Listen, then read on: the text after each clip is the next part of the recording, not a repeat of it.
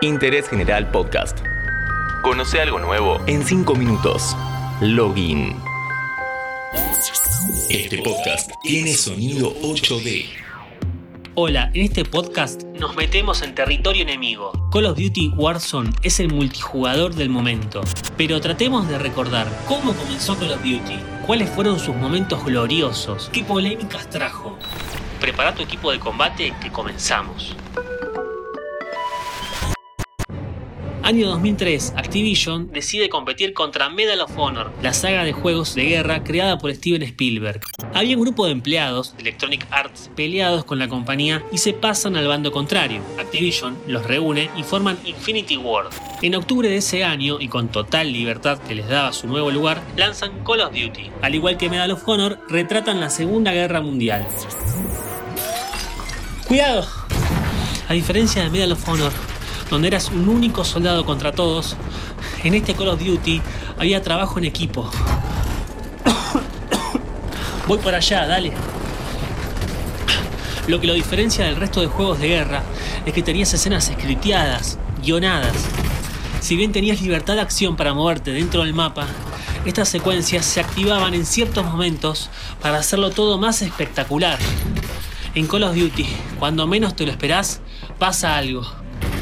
¡Abajo! En 2005 y 2006 sacaron a la venta Call of Duty 2 y 3 respectivamente. En la tercera parte empezaron los problemas. Como Activision quería sacar un juego cada año, necesitaban sumar a otro equipo de trabajo para ir repartiéndose el laburo. Así llegó Treyarch y desde entonces se reparten año tras año el desarrollo de cada entrega. Acá es donde se dividen en subseries. En 2007 le toca a Infinity Ward y sale de la Segunda Guerra para contar una historia actual. Call of Duty 4 Modern Warfare te lleva a un conflicto bélico en Medio Oriente.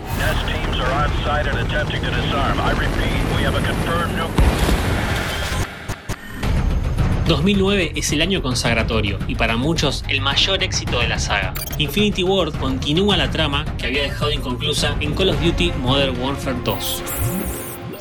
Ponen toda la carne al asador, más música, más explosiones, situaciones al límite. Se les ocurre ir a fondo, querían provocar al jugador y hacerlo dudar, ponerlo incómodo. En la misión No Russian, o nada de ruso, controlas a un agente de la CIA infiltrado en una organización terrorista. Y sí, te da la opción de atacar un objetivo. En el ascensor está el líder del grupo, tres rusos más y el agente de la CIA encubierto, a punto de cometer una masacre en un aeropuerto en Rusia. Paremos acá. El juego te daba la opción de disparar o no. Incluso al principio del modo campaña te preguntaban si querías saltearte escenas fuertes como esta. Vayamos con otro momento clave. En el primer Call of Duty Black Ops, la primera misión transcurre durante la invasión a Bahía de Cochinos, en Cuba, en abril del 61. Tu misión, matar a Fidel Castro. Primero te encontrás con un informante en un bar en Santa María, que tiene la data sobre dónde se esconde Castro. Saquen los papeles. Ahora. Uy, llegó el ejército cubano. ¿Dónde dejé el pasaporte? No, se pudrió todo. Nos vamos. Al día siguiente entras en su escondite. Listo, ya cumpliste la misión. Ahora a escapar. Te sacrificás por tu equipo y les ayudás a que se escapen en un avión. Vos te quedás en Cuba pensando que de algún modo vas a zafar, pero no. Te captura el verdadero Fidel. El objetivo que mataron era su doble. Castro estaba al tanto del plan de la Brigada 2506. La historia fue exagerada para mayor dramatismo, pero es verídica.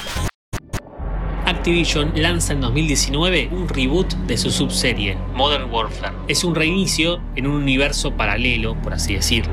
Tiene una de las misiones más realistas que se pudo haber hecho en un juego. Shh, entramos, despacio. Andamos primero, maestro. Todo bien. La misión se llama Clean House. Nos ponemos los lentes de visión nocturna y recorremos una casa donde se oculta una célula terrorista. Finalmente se lanza en 2020 Call of Duty Warzone, un juego gratuito al estilo Battle Royale, donde te tirás de un avión en paracaídas como en PUBG. Sin dudas, Call of Duty llevó la experiencia de una guerra al mínimo detalle en un videojuego. Interés General Podcast. Encontrarnos en Spotify, en Instagram y en interésgeneral.com.ar.